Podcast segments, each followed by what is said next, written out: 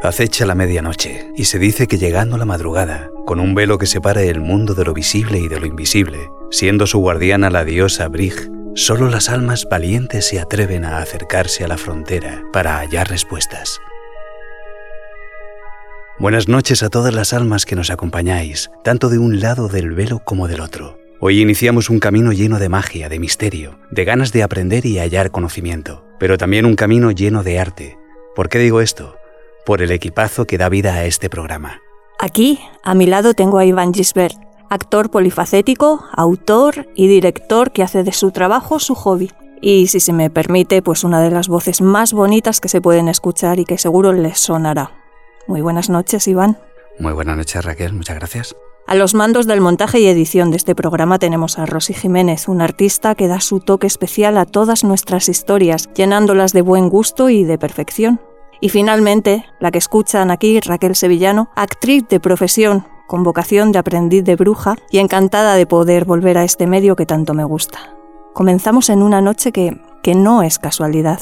Al menos yo no creo en las casualidades. Yo tampoco. ¿Hoy no es noche de brujas? Hoy es noche de brujas. En España aún existen comarcas en las que es posible encontrar manifestaciones de la creencia en la existencia real de las brujas. En la comarca conocida como Arribes del Duero, oeste de las provincias de Salamanca y Zamora, una zona apartada y muy aislada hasta mediados del siglo pasado, las brujas constituyen el tema más recurrente de las historias que se cuentan y contaron. Historias reales de brujas y zánganos, de aquelarres y metamorfosis para adoptar diferentes formas.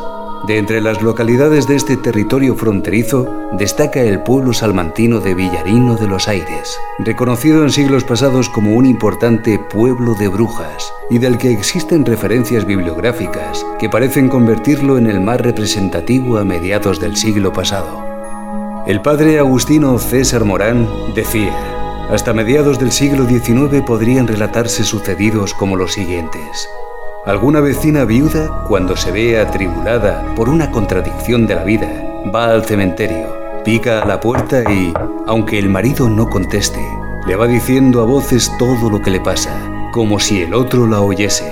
O también, sin ir a la puerta del cementerio, aprovechan el viaje que va a hacer uno que acaba de expirar y le encomiendan que diga tales y cuales cosas a otra persona querida que lleva ya varios años en el otro mundo. En Villarino, muy aislado hasta el siglo XX, todo se estaciona, las modas, los modos y los sentimientos. A una vecina las brujas le robaron una noche su bebé de la cuna. Se lo llevaron hasta el valle de Zarapayas y jugaron con él lanzándolo de unos brazos a otros. Decían cantando.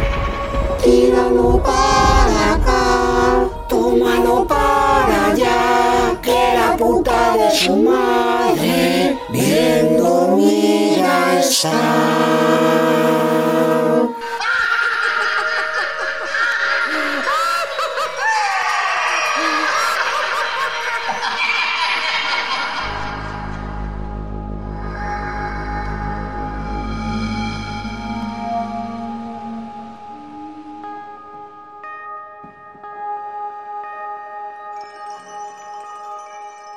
La voz que van a escuchar es la de José Antonio González. Bueno, a él le gusta más que lo llamen Tony. Es biólogo, profesor de la Universidad de Salamanca y un apasionado de la tradición y de la cultura de su tierra. Muchísimas gracias por hacer un hueco en una noche como esta y además para hablarnos de un tema que nos parece tan interesante. Eh, José Antonio tiene publicados artículos como Brujas en comunidades rurales del Centro Occidental Español y más concretamente vamos a hablar de la zona de la que ambos somos, que es del oeste salmantino. Muy buenas noches, Tony. Buenas noches, Raquel. Eh, primero quería hacer una aclaración. Soy, efectivamente, soy biólogo, soy investigador, estoy colaborando con profesores de la universidad, no soy profesor de universidad. Vale, vale, perfecto. Llevo ligado muchos años a la universidad, pero no, no soy profesor. Vale. Em, buenas noches. Muy buenas noches. Empezamos ya con la primera preguntita, Tony. ¿Han existido realmente las brujas? Eh, a ver, esa es una pregunta, em, pienso que recurrente. y mi respuesta elaborada viene a ser que lo que sí creo es que la gente cree en la existencia real de las brujas. Ya. Existen reminiscencias ¿no? de, tiempo pasado. Muchas personas aún creen, cuesta reconocerlo, aún creen en la existencia real de brujas. Yo no he conocido a ninguna. A mí me han hablado de personas, la tía fulana, la tía mengana, que eran consideradas brujas por la comunidad, por el pueblo. Eran señaladas como brujas. Yo no, esas señoras yo ya no las he conocido. Yo he oído hablar de ellas, pero realmente no las he conocido. Otras personas me dicen que todavía hay alguna en, en estos pueblos. Ya.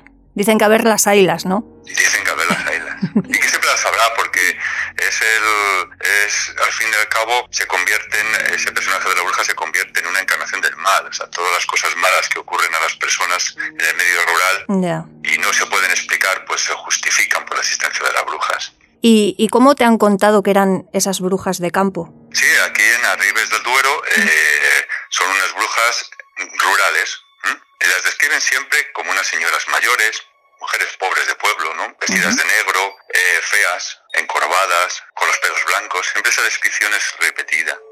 Y la, el matiz mm, siempre eh, es una, es unas sociales, unas personas eh, solitarias y las acusan pues de envidia, ¿no? Fundamentalmente la envidia sería la palabra clave. Sí, vamos a meter un, primer fragmento de, una historia que vamos a ir a contar a lo largo de, de, toda la noche. Entonces, si te parece, Tony, vamos a parar un momentito, la vamos a escuchar y continuamos después contigo. Perfecto.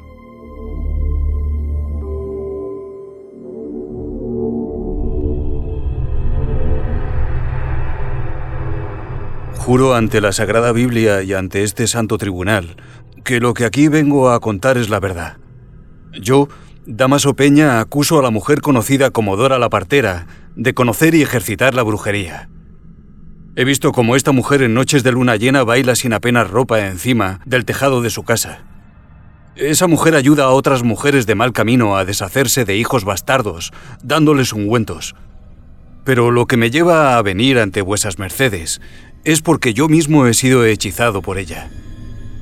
Todo empezó en una tarde en que cayendo el sol, Pasé por al lado de su puerta. Ella se encontraba lavándose ese pelaje rojo. Se lavaba sin ningún pudor de que las gentes la vieran y canturreaba unas letras difíciles de entender. Ven y vuela conmigo. Deja que el viento te lleve lejos de este lugar. Decían cosas que una mujer pura no se atrevería a entonar por no tratarse de cánticos cristianos. Pero poco a poco se fue metiendo en mi cabeza. Cierra los ojos. Sin saberlo, de repente me vi canturreando una melodía. Al llegar la noche y después de mis rezos nocturnos, me metí en el lecho y es aquí cuando todo empezó. Fui despierto por un susurro de voz de mujer. No podía moverme, ya que mi cuerpo estaba completamente paralizado, pero escuchaba la voz, una voz dulce que invitaba al pecado. Al momento aquella mujer estaba encima mía. Despertó en mí el pecado de la fornicación con sus movimientos y su voz. Ven y vuela conmigo. Ven y vuela conmigo. Ven y vuela conmigo. Juro que esta mujer durante varias lunas se me aparecía durante la noche para yacer de forma pecaminosa conmigo. Ataviada con un corsé rojo, me incitaba a dejarme llevar por los más bajos instintos sin que yo pudiera hacer nada. He sido utilizado para saciar sus instintos de bruja. Por pudor callo. Creo que con esto será más que suficiente para que este tribunal llame a su presencia la partera y ustedes mismos reconozcan en ella a la bruja que es. Si así lo hacen, podrán comprobar las marcas que la delatan, siendo visible su pelo rojo. Juro ante este tribunal que su cuerpo tiene las marcas de donde bebe el demonio.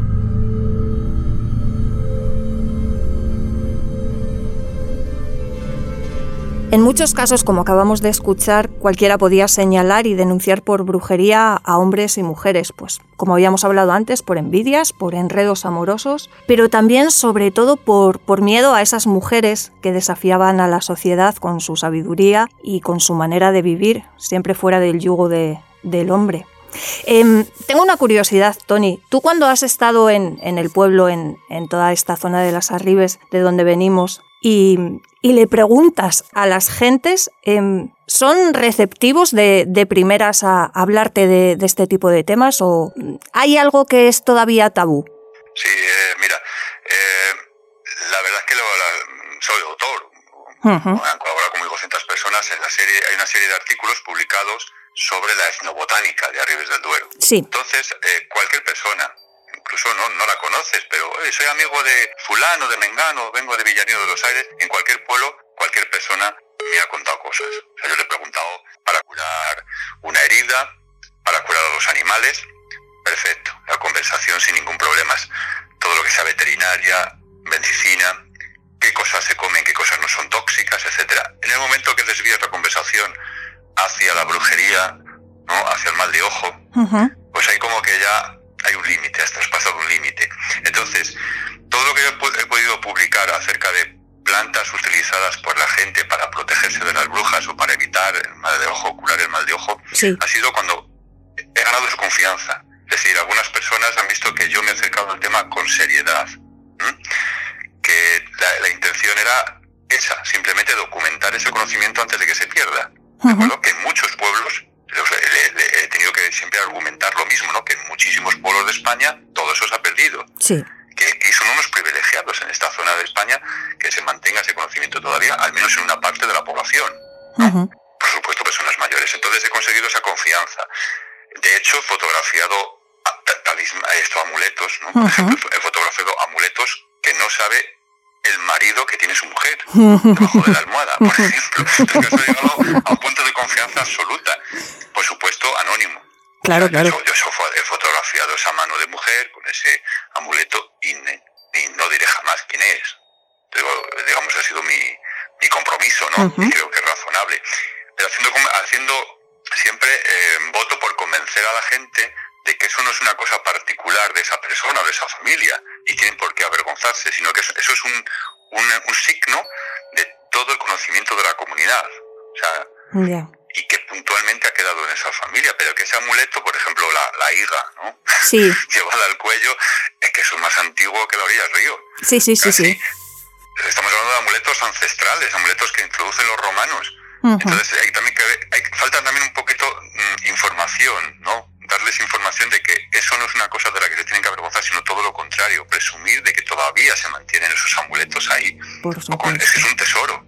Mm, una señora me enseñó una regla de San Benito, una edición muy pequeñita que conserva la mesilla, que es, de su bisabuelo. Esas, son tesoros. Claro. ¿Y, qué signos te has encontrado en, las puertas de, pues las casas o, o, en las chimeneas? Caminando por, por Villarino de los Aires. Sí es que los ves, o sea, te faltan, a cualquier visitante le pueden faltar esas las, las claves para, darse cuenta de lo que está viendo. La primera vez que veo, em, porque en las puertas, en las puertas hay detentes, ¿no? La imagen de Salvador Corazón de Jesús, en, el latón o en las paredes, algunos que son de forja. Esos son elementos que más o menos sabemos que se ponen en las casas para proteger a la casa, ¿no? Y a las familias y a las posesiones y demás. Pero a mí me empieza a chocar, pues cuando me empiezo a fijar en las chimeneas, ¿no? Digo, pues hombre, en principio pienso que es hasta, hasta una horterada tener ahí encima de la chimenea una dama juana, un botijo. Pero bueno, en el momento que mm, voy tirando del hilo, yo empiezo eh, o entro, ¿no? En este mundo por la planta, ¿no? Por el de la planta, ¿no? Y me chocaban cosas, ¿no? Colgada la ruda detrás de la puerta. Y si la respuesta es que la tienen ahí colgada como, como un adorno, no, no me lo trago, claro. tiene que haber algo. O sea, puedes colgar un, adorno, una planta más vistosa, una planta eh, con un buen olor, pero una planta fea y que huela mal. Entonces, eso es lo que no me encajaba a mí. Y por ahí empezó a tirar del hilo. Y en el caso de lo que llaman espantabrujas, que reciben ese nombre, a los botijos, algunos son elementos de piedra, pero los más llamativos son botijos u otras piezas cerámicas, damajuanas de cristal, eso lo llaman espantabrujas. Entonces ahí empieza a preguntar, igual, gente que me que en su momento me desvió, o sea, no, no querían darme la respuesta. Pero bueno, al final, pues se sabe, o hemos descubierto, ¿verdad?, que efectivamente son elementos para proteger la casa, ¿no? En la, creencia de que las brujas van a acceder por los vanos de la chimenea, ¿no? Y que ese elemento puesto rematando la chimenea va a evitar, ¿no?, la entrada de, la, de las supuestas brujas. Claro. Bueno, pues a colación de esto de, que, de, lo que estamos hablando ahora del tema del mal de ojo y de las maldiciones de, las brujas, em, los signos que tenían esas, esas brujas, como hemos hablado antes, em, vamos a descubrir cuáles, cuáles eran esos signos físicos que decían que, que tenían las brujas en su cuerpo y vamos a escuchar la segunda parte de la dramatización.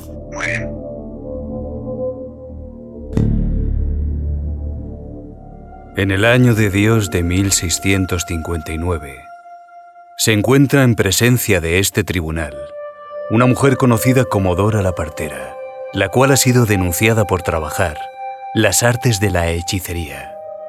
¿Qué tienes que decir de esto, muchacha? Señor, nada. No tengo nada que decir, salvo que esto no es cierto. Soy partera y ayudo a traer criaturas a este mundo a las mujeres. Nada más, señor. Según relata la acusación de quien te ha denunciado, dice haberte visto subida en lo alto de tu casa, bailando sin apenas ropa en las noches de luna llena. Señor, es cierto que subo a lo alto de mi casa en las noches en la que la luna proporciona su luz, pero es para arreglar los saltillos. Aprovecho la noche ya que estando en la estación del calor, por el día no podría hacerlo. ¿Sin apenas ropas? En enagua, señor. Solo dispongo de una vestimenta y temo romperlas. Según el acta de acusación, dice que eres capaz de embrujar a los hombres con cánticos prohibidos y que eres capaz de aparecer en los lechos para yacer de manera pecaminosa. Señor, ni siquiera sé de qué me está hablando. Entonces, según tú, ¿no has hechizado a quien te denunció, Damas o Peña? Juro, señor, que eso no es cierto. ¿Estás diciendo que mientes? Señor, estaba despechado por el rechazo de su propuesta matrimonial.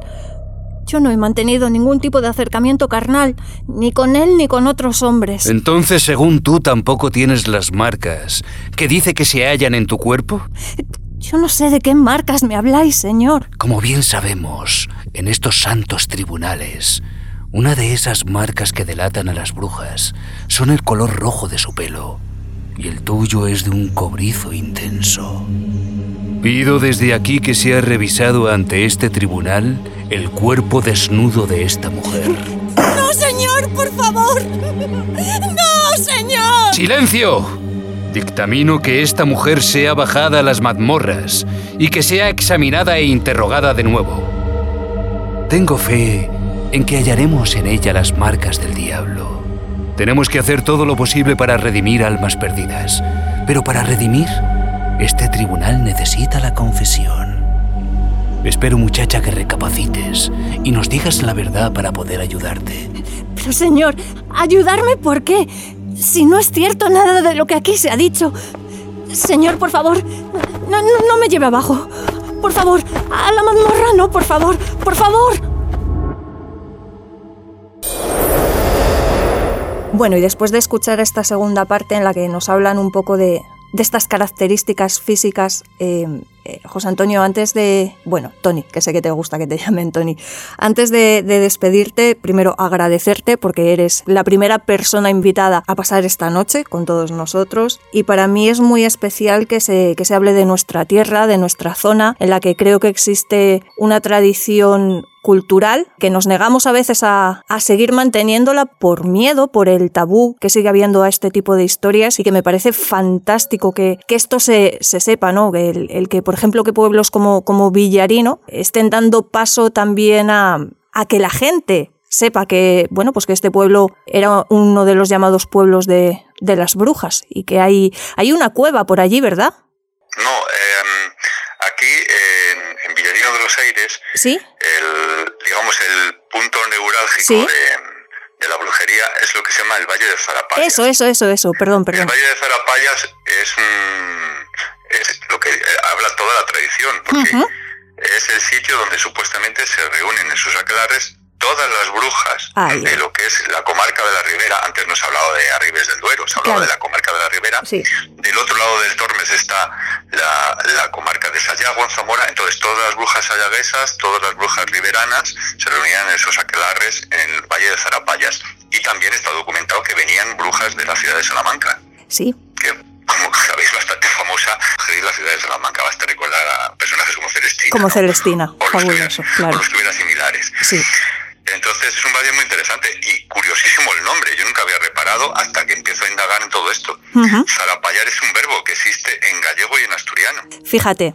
Entonces es un topónimo que nos remite a aunque es un topónimo muy antiguo, no, se sabe de cuándo tiene su origen ese topónimo, pero nos remite a, la brujería, a los actos de aclares, porque en gallego zarapayar vendría a significar aproximadamente hacer ruido, desorden, En asturiano, hacer las cosas a desgana, malamente, desordenadamente, ruidosamente, y los vecinos hablan de esos aquelarres donde se reunían las mujeres, tocaban el tamboril, bailaban, etcétera. Sí. Fabuloso. topónimo luego tiene ese puntito de, importancia cultural, léxica, ¿no? Desde luego que sí de lengua, de lengua leonés, porque aquí se mantiene también, es otra cosa que se mantiene en la Ribera es ese, ese lenguaje leonés que se va, se va perdiendo con los años, claro, pero las abuelas que he llegado a conocer de 90 a 100 años, pues hablaban con un deje, pues, con una sonoridad que nos remite a Asturias, o a León. Para terminar, yo creo que ha habido y hay, y que tiene que ser así, ¿no? En la sociedad moderna, tiene que haber una recuperación de ese papel de la mujer. Desde luego la mujer es la que mantuvo un conocimiento durante siglos. Y creo que el papel que tenéis que jugar las mujeres es ese, el de poner sobre la mesa ese conocimiento. Vamos a recuperar ese conocimiento, vamos a desmitificar mm, pues malas intenciones que lleva a haber a través de la historia, ¿no? de, luchar contra el conocimiento de las mujeres, lo que ostenta el hombre únicamente, el hombre, el hombre de la iglesia, claro, si entramos en ese, en ese matiz, ¿no? Del poder de la iglesia en un país como España. Claro. Entonces, creo que sí, que hay que recuperar, mm, lo he dicho alguna vez en, asociaciones de mujeres, ¿no? Que, creo que es una buena actividad, ¿no? El recuperar ese conocimiento que ostentaban las mujeres durante siglos. Muchísimas gracias, Tony. Ha sido un placer tenerte. Y, vosotros, muchas Y espero volver a contar alguna vez más con, cuando queráis. contigo. Muchísimas gracias, de verdad. Que tengas una bonita noche de brujas. Igualmente. gracias. adiós, adiós. Adiós.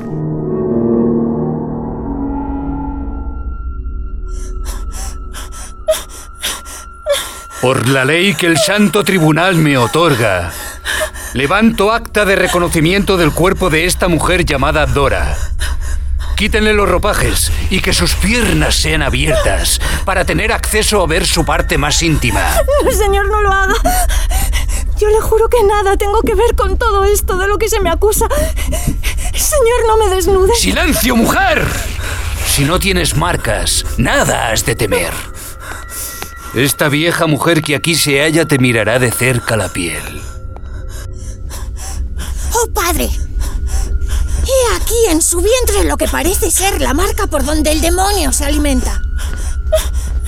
Bien, mujer. Pínchale la marca con la aguja. Si no sangra, no hay duda. por favor. Tan solo es un lunar abultado. Por favor, no me hagáis daño. Ni gota de sangre, padre. Sigue con la exploración, mujer. Busca con los dedos si tal como ella afirma, no ha yacido con varón. ¡No! ¡No! ¡No! Esta mujer no sangra. No tiene la pureza de una muchacha. Ya te puedes retirar, vieja mujer. Este tribunal agradecerá tu disposición como corresponde. Y en cuanto a ti, muchacha, ¿Sigues negando ser una adoradora de la oscuridad? Juro, señor, que yo no soy ninguna bruja. Lo juro, tiene que creerme. No te creo. Atadla al potro. Quizás así confiese. No, por Dios, no. No. no. ¡Ah! ¡Ah!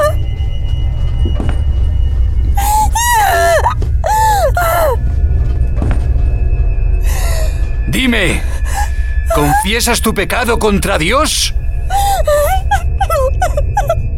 Juro, señor, que no. Yo no sé por qué me acusa de esto. Por favor, piedad. Suélteme que me duele. Apriete una vuelta más. ¡No! Quizás un poco más de dolor le ayuda a recordar. Suélteme de aquí. Por Dios, señor. ¿Cómo osas usar el nombre de Dios? ¡Blasfema! ¡Otra vuelta más! ¡No! ¡Padre! ¡Padre! ¡Le suplico! ¡Confesión! ¡Confesión! ¿Confiesas, pues, la verdad sobre lo denunciado? Sí, sí padre. Confieso. Ha confesado, pues. Será redimida de tu pecado, hija mía. Que preparen la hoguera. El cuerpo de esta bruja tiene que arder.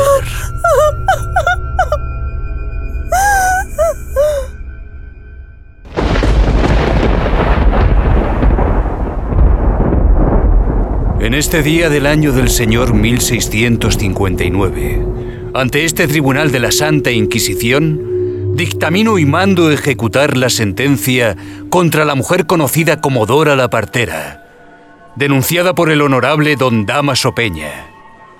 Dicha mujer es hallado culpable de ejercer la brujería sobre su vecino.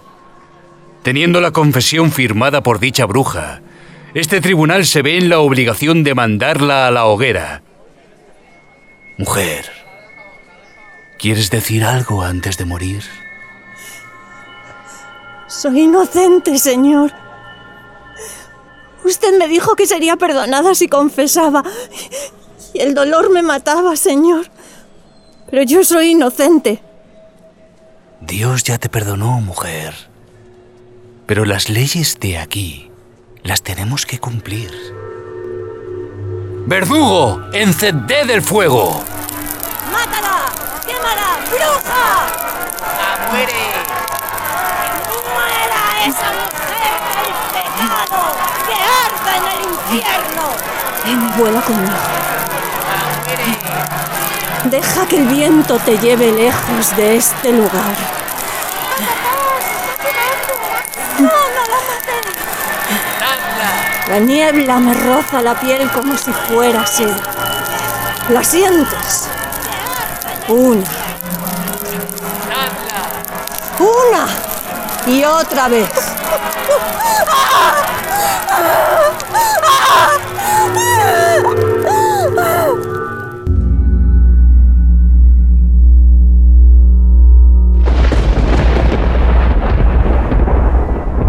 Hemos hablado de las brujas del pasado, pero a día de hoy hay brujas. En tierras gallegas dicen que a verlas haylas, y nosotros aquí os respondemos con un rotundo sí, existen, y además nos acompaña una. Una mujer amante de las artes, pintora, bailarina de danza del vientre, humana a días y bruja siempre. Ella es Luisa Soler, suma sacerdotisa en el caldero de Cerridwen. Buenas noches, Luisa. Hola, buenas noches. Empezamos con una pregunta que creo que te han hecho alguna vez ya. ¿Qué es la Wicca? Bueno, pues la Wicca es una religión relativamente moderna, aunque es heredera de las antiguas religiones precristianas. Eh, es una religión que es iniciática, mistérica y es un culto a la naturaleza. Nosotros seguimos los ciclos naturales, seguimos el- la parte de eh, la rueda del año principalmente. Celebramos precisamente hoy. Estamos en un punto importante que es nuestro año nuevo, el comienzo del año, que es la parte más oscura siempre en el mundo celta. El día comenzaba ¿Mm? cuando se ponía el sol. Y el año comenzaba cuando íbamos a entrar en la fase más oscura del año, que es precisamente en la noche de Samhain, o como dicen mis amigas, Samhain. Samhain. Eh, háblanos un poco de, de deidades y creencias que hay en la Wicca. Bien, nosotros en la Wicca eh, principalmente creemos en las polaridades eh, que están representadas en el dios y la diosa. Pero a la vez eh, trabajamos con los distintos panteones grecolatinos, es decir, con el griego, el romano, el egipcio, que tiene una fuerza muy importante en nuestra civilización, y por supuesto el celta, con nuestras pinceladas del nórdico que no podemos eh, olvidar. De hecho, Bridget o Brig ¿Mm? es la patrona de vuestro programa, pero es una diosa celta que, eh, por un lado, es una diosa triple, de diosa de las tres llamas, diosa de la sanación, diosa de la fragua y diosa de la inspiración, y relacionada con Cerridwen o con Cerridwen, que es nuestra patrona en el caldero, y con la Morrigan o con la Maha, que son las diosas que están relacionadas con el inframundo. Vamos a ver, ¿bruja o brujo? ¿Se hace o se nace? Uf, yo creo que como todas las cosas eh, hay que trabajarlo. Tú puedes tener un talento natural para el canto, pero como no eduques la voz, como no trabajes, como no estudies, el talento se queda ahí. Igual que una persona puede tener un, un talento, una predisposición para eh, ser un atleta de élite, Mm. pero si no se mueve el sillón jamás va a conseguir nada. Con estas cosas pasa lo mismo. Todos tenemos capacidades de hacer de todo y depende de la cantidad del esfuerzo, del trabajo y de la dedicación que le, le dedicamos. Hay personas con talentos naturales que los desperdician por no molestarse o por no esforzarse y hay gente que no tiene tal talento, pero a, través de su esfuerzo, de su trabajo, de su tesón, pues consigue llegar a, puntos muy altos. Y en la magia pasa igual. Sí. Bueno, vamos a ver. Eh, cuéntanos, ¿qué misión tenéis las sumas sacerdotisas? Eh, de todo.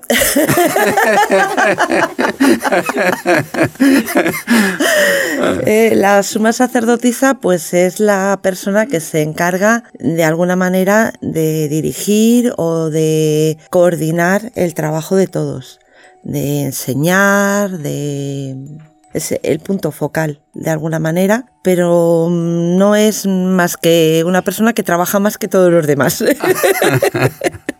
que muchas veces tenemos esa idea del glamour de, oh, la suma sacerdotisa parece es la que más curra, porque normalmente pues te tienes que encargar de coordinar. Es como no sé, pues cuando alguien está en un equipo y la persona que, es el líder de, del equipo, pues está asesorando, está ayudando, está coordinando el trabajo de los demás. Entonces, pues es eso. Eh, no tiene tampoco más eh, glamour que el, que el tema de, de, que llevas muchos años, de que has trabajado y que estás ahí porque te apasiona. Háblanos ahora de la magia y rituales que se siguen en esta noche. Vale, la magia. Yo creo que el problema es que a veces eh, qué defines o qué entiendes por magia. Para mí la magia está en todo, está en cada día, está en cada momento. Es como respirar, eh, ver un amanecer, una puesta de sol, escuchar las olas del mar. Ahí hay una magia impresionante. Bailar, pintar, cantar. La magia está en todo. Rituales, pues eh, yo te podría decir, en esta noche nosotros tenemos eh, ciertas prácticas que tienen que ver con el mundo de los ancestros. Eh, una de las cosas que hay que entender y muy importante es que para nosotros que seguimos la rueda del año, en este momento es cuando los velos están más bajos.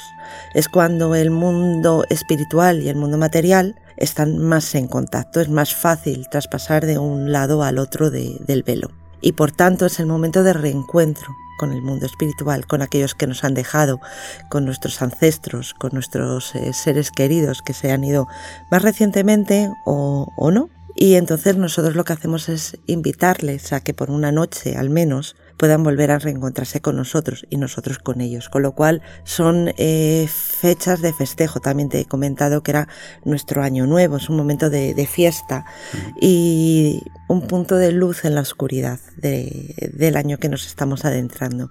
Entonces una de las prácticas más habituales es poner una vela en la ventana en el momento que cae en la noche, cuando el sol se pone, para guiarles y que sepan dónde tienen que venir.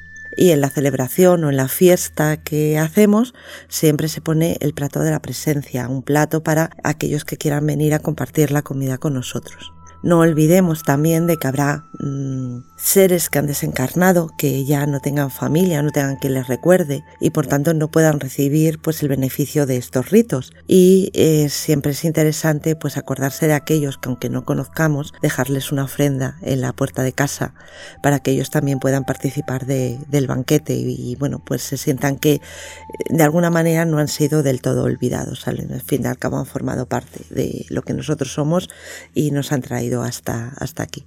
O bien en Cruces de Caminos, que es el lugar donde Ecate reina, la señora de las encrucijadas, y es un buen lugar también para dejar ofrendas a, a aquellos que en esta noche pues quieran venir a, a pasearnos y de alguna manera de apaciguarles, porque eh, los seres espirituales como nosotros de alguna manera, pues cuando tenemos hambre, cuando no nos recuerdan, pues nos podemos irritar un poco. Y entonces cuando estamos irritados pues podemos hacer un poquito de maldades. y entonces para evitar ese tipo de situaciones, pues lo mejor es ofrendarles y, recordarles y de esa manera pues también les apaciguamos. Hay una de las cosas que hay que desmitificar completamente, es decir, eh, tenemos un problema de choque cultural o de, imposición cultural. Nosotros venimos de un mundo donde eh, el mundo de los espíritus, es decir, la parte animista, eh, estaba muy impregnada, todo el mundo, tanto romano como los griegos, egipcios, eh, y por supuesto eh, pueblos anteriores eh, han estado muy vinculados con el mundo de los espíritus. Y los mundo, el mundo de los espíritus pues como nos pasa con el con este mundo no es malo. Es decir puede haber algunas veces que mmm, hay encontronazos o encuentros de situaciones en las que a mí me pueden ser adversas, pero no quiere decir que haya una maldad. El mundo de los espíritus generalmente está formado por aquellos que nos han precedido, por las divinidades, por los espíritus protectores, siempre han sido protectores del clan, protectores del grupo. Por tanto, no hay por qué temerles.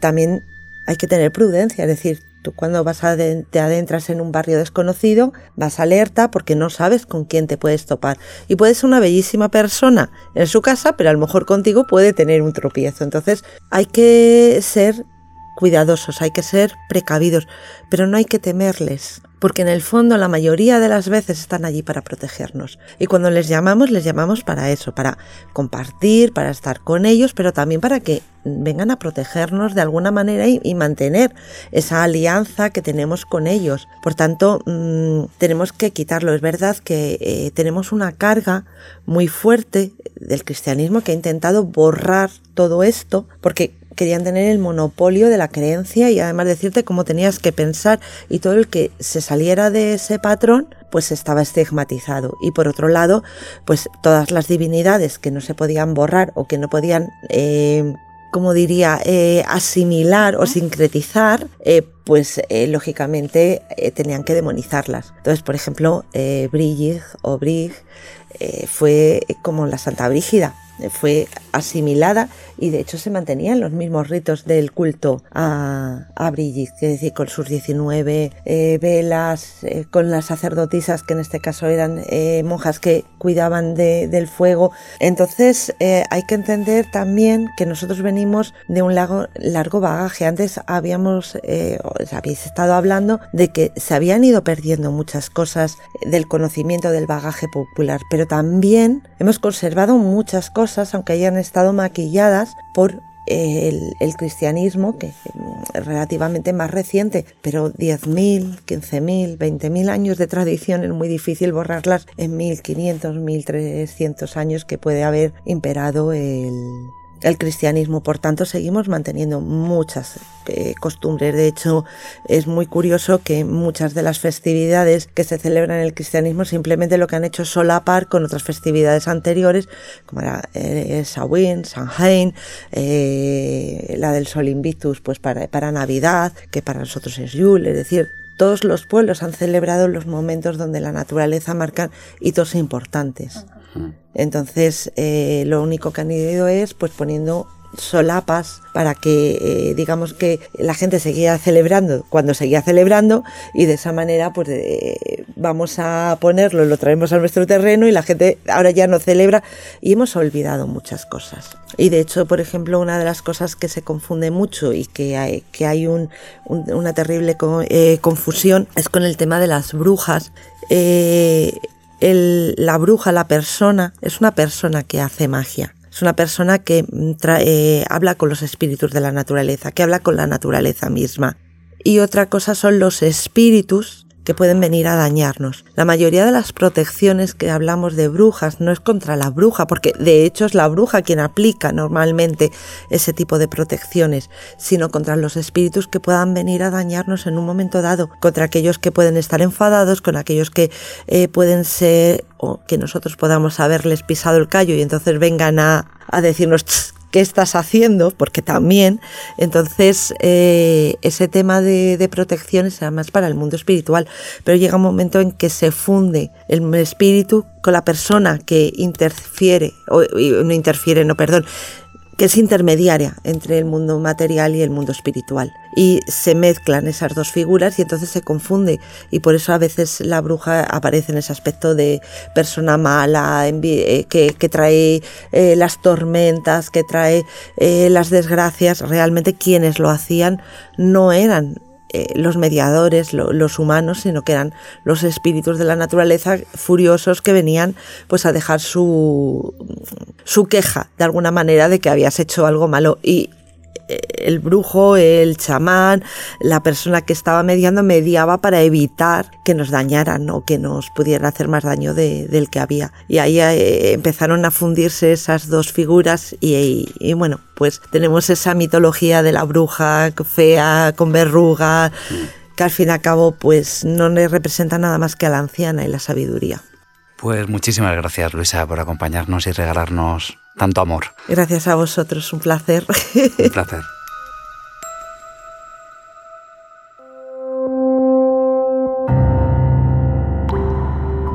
Cuando tenía 14 años, mis padres murieron. Poco después vino por primera vez. Dolió.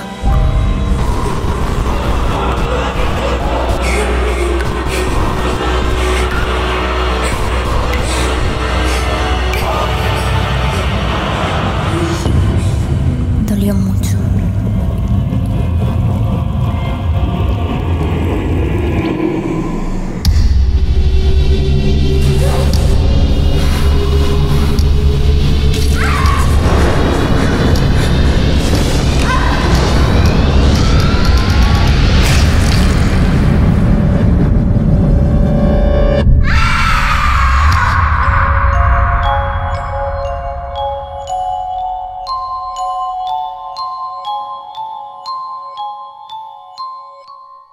Lo que acaban de escuchar es un pequeño fragmento del trabajo de un director de cine de terror.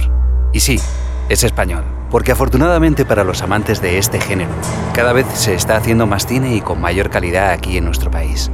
Nos da muchísima alegría poder saludar a Sergio Morcillo. Buenas noches. Buenas noches, gracias por haberme invitado y estar en esta noche tan especial. Gracias a ti por acompañarnos. Sabemos que no paras últimamente. Para poner un poco en antecedentes a los oyentes, Sergio es el director de obras maestras del terror como Gotas, Tus gritos me dan risa o La colleja, entre otros, siendo sus trabajos seleccionados por todo el mundo en festivales del género. Pero también se ha puesto delante de la cámara hace muy muy poquito, para un proyecto llamado Vampus Horror Tales, y encima le queda tiempo para dirigir videoclips para el grupo de música Taburete. Buenas noches, Sergio. Buenas noches, Raquel. Para mí es un placer que estés aquí con nosotros. esta igualmente, noche. igualmente. A ver, cuéntanos un poquito eh, los comienzos y, y por qué este género del terror. Bueno, a mí siempre me ha traído muchísimo el, el cine en general. Yo vengo de una familia que es cinéfila empedernida y bueno, mi madre le encanta el cine de género de terror de los años 70, 80, incluso de los 50 y 60, que a mí siempre me ha, ha parecido el mejor cine de terror de la historia. Y la verdad es que siempre, bueno, mi familia siempre me ha apoyado mucho en este sentido porque eh, yo estudié cuatro años de arte dramático, estuvieron siempre ahí, pero sí que es cierto que con el, con el paso del tiempo me di cuenta que me gustaba más contar historias que, que, que interpretarlas. Entonces, pues bueno, pues empecé a hacer cortometrajes con mis amigos y experimentando un poco cómo, cómo funciona este mundo, ¿sabes? Pues cayéndote, volviéndote a levantar, cayéndote, volviéndote, porque al final es una carrera de fondo. Este mundo, bueno, cualquier mundo, pero el cine es, en, en especial es así. Y, y bueno, al final, pues, eh, tras corto tras corto, pues decidí también meterme a estudiar dirección. Porque sí que es cierto que, como hablabais antes, el talento es importante tenerlo, pero también hay que trabajarlo, hay que, hay que, hay que moldear ese, ese, ese talento. Y, me metí a estudiar. Eh, me encantaba el mundo del cine y me gustó aún más cuando salí de la universidad. O sea, ya era como, wow, qué bien. Y ahí es cuando empecé a hacer Tu grito me dan risa, que a partir de ese momento fue cuando realmente se me empezó a reconocer dentro del mundo del circuito de cortometrajes de terror. Porque anteriormente pues era un chavalín y al final pues como chavalín pues yo cogía a mis amigos y los fines de semana que no teníamos exámenes ni nada nos íbamos a rodar por ahí. Strangis. Sí, además, eh, yo cuando lo conocí es que eras súper, súper jovencito, que fue en el, en el festival, en el Suspiria Fest, en la primera edición, Sí. fue 2012, 2000, 2013. eh, fue, creo que fue 2014 con Metamorphose. Sí, qué mal lo 14. pasé viendo yo ese corto, por Dios. 14, 14, sí, sí. Em, cuéntanos, de, de todas estas criaturas que tú, que tú has creado, ¿con cuál te quedas? Wow, es que todos los cortometrajes que hemos realizado, creo que para mí tienen, para empezar, todos los cortometrajes tienen algo de mí. Siempre intento llevar a la pantalla algo que a mí me ha pasado o que, que siento realmente terror hacia ese, hacia ese, hacia ese término, hacia ese mundo, ¿no? Eh, yo los que habéis visto mi trabajo sabéis que yo me, me especializo mucho en, en el tema social. Me gustan mucho los temas sociales. Creo que la sociedad es el peor terror que puede vivir una persona. Y, y me gusta, por ejemplo, mucho el cine francés porque transforma el terror en, una, en, en un ámbito cotidiano. Y, y siempre me ha traído mucho eso. Yo creo que los peores monstruos son los que nosotros, los seres, los seres humanos. ¿no? Entonces, luego. al final, pues mis trabajos, excepto Turrito me dan risa, que es un homenaje al cine de terror de los 80, todos los demás son trabajos como muy, muy íntimos, muy personales, o por vivencias o por vivencias de mis guionistas, algo muy, muy cercano. Vale. Y ahora, para una noche como esta, Mm. aparte de tus trabajos, Mm. ¿vale? Que yo lo recomiendo 100% si Gracias. eres amante del, del cine del terror y si te gusta la sangre todavía más. Mejor. Mejor. Em, películas que nos recomendarías ver en una noche como esta. Yo Oh. me puedo imaginar por dónde van a ir los tiros. Hoy, hoy, hoy. Pues a ver, para, para empezar, la noche de Halloween de John Carpenter es Vale. la obligatoria para ver esta noche. O sea, creo que es una película eh, muy atmosférica que utiliza un terror cotidiano y lo transforma en un ser como Michael Myers, ¿no? Es el mar en estado puro. Y, y es una película, está muy bien contada, tiene un ritmo lento pero pero seguro. Y no se hacen normalmente no se ya no se hace cine de este estilo. Sí que es cierto que hay una película que a mí me ha fascinado eh, de hace unos años que sí que marca un poco el ritmo de Carpenter que es It Follows. Es una película del 2015 y, y yo recuerdo que la vi solo en el cine y te juro que salí muerto de miedo. O sea, muerto. de- A mí no me dan miedo las pelis de terror. No, me dan, me dan placer. Eh, Suena mal decir, suena un poco Bueno. mal decirlo, pero me dan mucho placer porque me libera las tensiones. Entonces a mí me mola mucho que me den susto, que me dé tensión, que me dé un golpe de adrenalina. Y creo que It Follow fue una de las películas que más miedo me han dado. O sea, creo que es un terror muy Halloween. Eh, no quiero contar un- mucho, pero mm, va sobre una maldición, ¿vale? Yo te lo tengo que pasar a ti y esa maldición se manifiesta a través de una persona que tú conoces o crees conocer y esa persona te va siguiendo. Entonces la película, claro, ves personajes en segundos términos que, que van hacia la cámara y crees que esa persona es la muerte que va hacia ti, pero a lo mejor es un personaje normal que pasa de repente por ahí. Entonces toda la película es la incertidumbre que te crea el Dios mío que le están persiguiendo, pero no sé si esto es verdad o no es verdad y los sustos y la tensión que te provoca. Y creo que es una película muy buena para ver. Halloween en su momento, clásico y para cine moderno It Follows. Luego, por supuesto, Scream. ¿vale? Que es, que es la obra maestra, vamos, de Wes Craven, por- con perdón de Percy Elm Street, pero creo que es una película que para todo amante del cine de terror es la enciclopedia del slasher, o sea, es el cine dentro de cine, el burlarse de los tópicos del cine de los 70 y 80 y transformarlo en una película, en un thriller realmente eh, explosivo, o sea, es una película que creo que no conozco a nadie que no le haya gustado Screen. O sea, sí que es cierto que luego hay comparaciones de en plan, me gusta más Scary Movie. Y a mí eso ya me molesta bastante. Scary Movie ha hecho una brecha muy importante en el cine. Hizo mucho daño. Mucho ¿eh? daño, mucho daño, pero también está muy bien. Yo creo que al final Scary Movie se ríe también de, de estas películas que salieron en los 90. Y bueno, eh, al final pues ha sido un taquillazo. O sea, Sí, sí. al final lo que funciona se vuelve a repetir. En Screen hubo una temporada que se hacían películas como Screen. Sé lo que hiciste el último verano, Leyenda Urbana, Un San Valentín de Muerte. O sea, todas estas películas bebían de Screen. ¿Pero por qué? Porque cuando tú haces un éxito, todo lo repites. Luego la temporada siguiente fue el Torture Porn, que fue Show. Entonces Show es, es como eh, mm, extremo, gore, muy, muy sádico, pues todas las películas que iban después eran como Saw. Entonces es como, pues bueno, eh, cuando, cuando hay un éxito, pues siempre se repite. Luego el- la siguiente época era The Conjuring.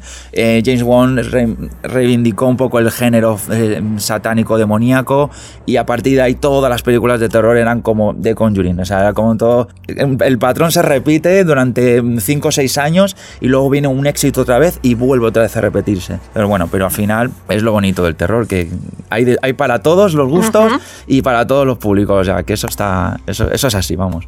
Vale, y una persona que está tan acostumbrada a, a hacer cine de terror, Ujú. a visualizar monstruos, Ujú. ¿tú tienes fobias Oh, sí, sí, tuyas? Sí, sí, sí, sí. Cuéntanos algo. Yo tengo la fobia, o sea, yo soy corurofóbico, que es el miedo a los payasos. No, Sí, sí, sí, sí, sí, sí, o sea, yo... y mete un payaso Sí, en, en un tus corto. gritos me dan risa. Ese corto fue por lo que he hablado antes un poquito, que yo experimento y exprimo los miedos y lo, y lo intento hacer. Arturito me dan risa era como mi salto a, mm, a decir, venga, me voy a lanzar a la piscina y voy a hacer un corto con payasos. Un corto con payasos mutantes en Nochebuena, ¿sabes? Es como, tas. Y, y la verdad es que yo lo pasé, yo te- con ese corto tenía 22 años, lo pasé muy mal, pero muy mal rodándolo. Porque claro, eran protésicos eh, inmensos, que eran el doble de la cabeza de una persona normal. Y claro, todo, todo caracterizado con dientes afilados, o sea, como un it, ¿sabes? Como ahí. Bueno, yo soy Pennywise, el payaso bailarín. Yo It, o sea, es ¿La una viste? película, sí, o sea, he visto la moderna y he visto la antigua, pero claro, es como que, que aparto muchas veces la mirada porque te- me entra un, un picor por, por todo el cuerpo de decir, Dios mío, es que, no- y luego aparte es que sueño, es que luego llego a casa y sueño. Es el único miedo que, te que os puedo decir que, que tengo de verdad. Las arañas las odio, no soporto las arañas. Yo veo una araña y la estoy matando ya. Me dan mucho, mucho asco. Yo no puedo películas de arañas, tampoco las puedo ver. No, no me da mucho, mucho respeto. No, no. O sea, creo que son mis dos miedos más, más grandes. Los payasos por encima, por supuesto, pero y cuando, cuando hay algún payaso, por ejemplo, en el retiro que voy de paseo y veo un payaso hago y me, y me voy porque me, me da como mucha tierra. No sé, tengo- no puedo explicar la sensación. Me da una sensación muy extraña en el cuerpo creo que los payasos son es- intentan dar, dar risa pero pero creo que detrás del maquillaje tienen esconden algo eh, totalmente oscuro no Maquiavélico. Eh, exacto. Las personas que son payasos a lo mejor por dentro son personas muy tristes no y personas que tienen como muchos problemas. Entonces siempre me han dado como ese ese, ese maquillaje me da como miedo ¿no? es como no me creo el personaje, no me, no me produce simpatía. Por eso en tu grito será como vamos a explotar esos demonios de dentro que tienen y, y lo vamos a pasar bien, porque al final el cine de terror es para pasarlo bien, ¿no? Bueno, sí. El que sufre, pues no lo ve y el que le gusta, pues lo disfruta a tope, ¿sabes? Al final es una potencia muy grande en el cine. En España no tanto, pero en Estados Unidos es la primera potencia de cine. O sea, a la gente le flipa el cine de terror y el cine de género en general. ¿Alguna fobia tuya? Yo fobias... La verdad es que yo creo que no tengo ninguna fobia, ¿eh? Las ratas a lo mejor me dan un poquito de mal rollo. Sí. Pero no, no tengo, no, no tengo fobias. Hay gente que le produce muy mal rollo también las cucarachas. Uf, muchísima. Yo creo que es un, un insecto bastante común en el miedo de la gente, ¿no? Yo odio los murciélagos. Ay, es que no puedo con ellos. Y más después de todo de la pandemia que ha estado ocurriendo. ¿Ves? Si es que yo siempre lo he dicho. Siempre lo he dicho. Los murciélagos no son buenos. No, y encima ahora nos han traído esto. Que no, que ellos dicen que son buenos estas cosas y que son muy necesarios, pero yo no bueno, puedo con matan insectos, pero sí que es cierto que hay gente pues que no le puede gustar o yo qué sé, pues al final es relativo. ellos. Sergio, ¿haces algo especial en una noche de brujas como esta? Hoy sí, yo sí. Yo me disfrazo todas las noches. Él, maravilloso. Siempre me disfrazo, me encanta. Yo siempre me reúno con mis amigos. Eh, hacemos maratón de pelis, siempre. Hacemos como dos o tres pelis con nuestros cuencos de palomitas, con nuestros chuches. Hacemos incluso, eh, por ejemplo, eh, las salchichas hacemos como si fuera una uña, un, dedo de una persona. ¿Sabes? Como que hacemos cocina un poco terrorífica, ¿no? Y, y para mí la noche de Halloween es la noche. Para mí Halloween son los 365 días del año. Porque a mí el terror y todo lo que tenga que ver con, con, con- con la oscuridad, con, con los espíritus, siempre me ha gustado. Y para mí yo... Es una noche más, pero sí que es cierto que es una noche más popular y la gente como que dice, pues venga, nos disfrazamos, pues venga, yo también me disfrazo, a mí me gusta mucho. Claro, pero fíjate lo que acabas de decir, que para ti el, te- el terror, la noche de los espíritus es oscuridad y sin embargo nuestra invitada anterior, Luisa, Mm. ha dicho todo lo contrario. Sí, sí, sí. Es una noche muy especial. Lo que pasa que, a ver, sí que es cierto que a mí Noche Joven pues siempre me ha gustado mucho. Tampoco sé muchísimo, no sé, es muchísimo más, claro. Yo lo sé como más por encima todo. Pero sí que es cierto que a mí el terror y el, el- el- los espíritus, el, vi- el visitar a tus seres queridos. Todas esas cosas para mí son los 365 días del año. Qué bien. No, no, no, no cojo un día en especial. Por ejemplo, el de San Valentín. El de San Valentín tiene que ser todos los días. Tú tienes que querer a tu pareja siempre. No puedes. Un día especial. Venga, ¿qué como es San Valentín? Al final, las fiestas es, eh, es marketing, es publicidad, es, es- es- es gastar dinero. Al final es eso. Sí. Está- está- las fiestas están hechas para esas cosas. Las las verdaderas fiestas son las que se. como por ejemplo en, en los países nórdicos, se utilizan como fiestas de verdad. O sea, se, se celebra de una manera mucho más íntima, como, como- como- como- pero en España el Halloween, por favor. Es que no, no, se, se hace por puro marketing, porque es al final lo que mola, ah, vestirse de fantasma y de bruja. Es- al final es, pues eso. Sobre todo porque no sabemos por qué nos disfrazamos. Exacto, no sabemos por qué nos disfrazamos. Al final es que es desconocimiento puro y duro. Claro. Es que, Bueno, sabemos que tienes un proyecto mm. de un largometraje. Cuéntanos algo, hasta donde puedas contar. Ay, Dios mío, Infernorama. Bueno, Infernorama es una película que está escrita por Alan J. Arcal, que es un director de cine como, como yo de cortos. Eh, lo conocí en Navidades Sangrientas, en Alicante. Él, él presentaba un corto que se llamaba Sin Ti, que ha tenido un exitazo, tiene- lleva 160 festivales ya. Y, y yo presentaba Gotas. Entonces eh, nos conocimos, como que compenetramos, conectamos muy bien. Y bueno, ya sabes que al final creas contactos a través de las fiestas de, de los festivales, eso es así, de toda la vida. Y, y bueno, la verdad es que me propuso un, un- un guion, me lo mandó, que se llama Infernorama. Infernorama es un, es un pasaje del terror, o sea, es una, es una montaña rusa de emociones. Eh, aquí he intentado mezclar dos películas muy queridas por, por, el, por el cine y por la gente en general, que es Alicia en el País de las Maravillas, pero ¿qué pasaría si ese mundo Alicia en el País de las Maravillas lo transformáramos en la matanza de Texas? Entonces hemos mezclado esos dos mundos para hacer una peli de terror como si fuera Alicia en el País de las Maravillas, pero los personajes son caníbales, son malvados. Entonces cazan alicias a través de casting que hacen. Entonces es un poco, es, es un guion, yo cuando lo leí dije, wow, o sea, esto es un caramelo para cualquier productor. O sea, es una película que nunca se ha hecho, siempre se ha, ha hecho pues el mundo oscuro de Alicia en el País de las Maravillas, tal, pero no tan extremo, o sea, no, no llevando tal- a, a tan- a tanto extremo. Y, y dije, oh, sí, tío. O sea, mi sueño siempre ha sido hacer una primera película, un slasher. O sea, me flipan, me flipa Viernes 13, me flipa Scream, me flipan todas estas... La Matanza de es una de mis películas favoritas y creo que, que Infernama, pues, eh, creo que puede gustar mucho al público, tanto a los que no les gusta el terror como a los que sí les gusta el terror. Y el año pasado lo presentamos en el Coming Soon de Sitges, que por cierto eh, ha sido a Sitges hace 15 días más o menos. Y la verdad es que fue muy guay porque hicimos un tráiler eh, con participación de Rumbo Film, que es la productora que nos está ayudando. Y la verdad es que el, el impacto a la gente fue muy bueno de lo que hicimos, que fue un concepto, un tráiler concepto para ver que la gente era el mundo de la Alicia, metido en un, eh, todo muy mal, o sea, no todo muy, muy enfermizo, ¿no? Y ahora estamos ahí en busca de la financiación, estamos, la verdad es que damos pasos agigan- agigantados por culpa de la pandemia. Se nos ha retrasado todo mucho porque en abril estábamos besando la peli ya, besándola, y por culpa de que se cortó por todo esto, las producciones, ¿qué pasa? Las que estaban haciéndose ahora se están reanudando, se están volviendo a hacer otra vez. Y todos los proyectos que estaban hasta ahora escritos para este año se han pospuesto para el 2022. Entonces, claro, tampoco hacer una película en tiempo de pandemia es, co- es fácil. ¿Por qué? Porque el comprar mascarillas, el comprar cosas para desinfectar en los lugares, los PCRs, Claro. todo. El tiempo. Es mucha pasta. Mucho más tiempo Muchísimo más tiempo grabar. y muchísima más pasta. Entonces los productores no se. no se. Nos están pringando. no se están brincando. Entonces, bueno, pero con paciencia. Yo creo que en este mundo hay que ir con paciencia y llegará, pero llegará poco a poco y hay que, hay que trabajar, ser persistente, porque sin la persistencia no hay éxito. Eso lo tengo asegurado. Sí, sí. Hay gente que se ha quedado en el tintero, o sea, que se ha, se ha salido del, del tren y ha dicho hasta aquí hemos llegado, pero es que hay que seguir.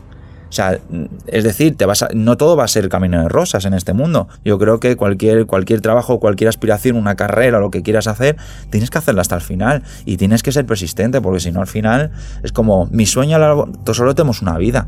Entonces, joder, aprovechémosla, luchemos por lo que nos gusta, ¿no? Claro que sí. Claro que sí. Pues muchísimas gracias por haber venido a este primer programa. Muchas gracias, ha sido un placer poder y abrir. que seguro que este nos vamos a encontrar en más sitios. Y Sí, que, sí, sí, sí. Y que que- bueno, el estreno de la peli, vamos. Hombre, el estreno de la peli tenéis que venir todos, por favor. O sea, es, para mí es lo, lo más importante es que esté toda la gente que quiero el día del estreno. Porque Pero es los me- invisibles también, ¿no? Y los, invi- hombre, claro, los, los, los espíritus, esas cosas también tienen que estar. Además tienen su butaquita y todo, ¿eh? Muchísimas gracias. A vosotros, Antonio. gracias por todo y que vaya todo muy bien. Gracias. Muchas A gracias. vosotros. Con Sergio Morcillo cerramos nuestro primer programa del Velo de Brick. Esperamos que este os haya hecho bajar el velo y hayáis disfrutado con nosotros. Los que estamos delante del micrófono, Raquel e Iván, queremos daros las gracias a todas y todos los que hoy habéis hecho posible que por fin estemos en el aire. Gracias a Antonio, a Luisa, a Sergio, a Rosy, a Patricia y a Pablo. Que el camino salga a vuestro encuentro y hasta que nos volvamos a encontrar, que el universo os sostenga suavemente. En el próximo programa del velo,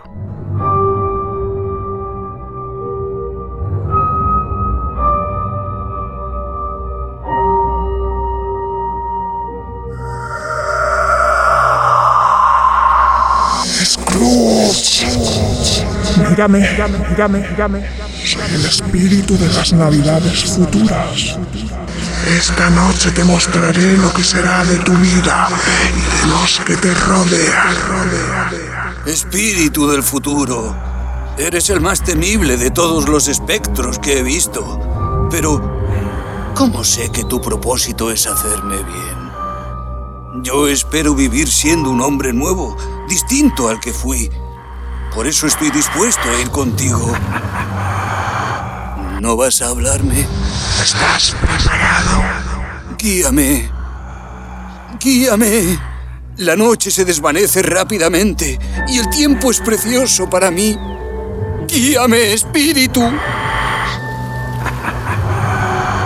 Tengo que tranquilizarme. Me tiembla todo el cuerpo. Hay un par de mendigos dentro de la casa de Scrooge. Solo sé que ha muerto.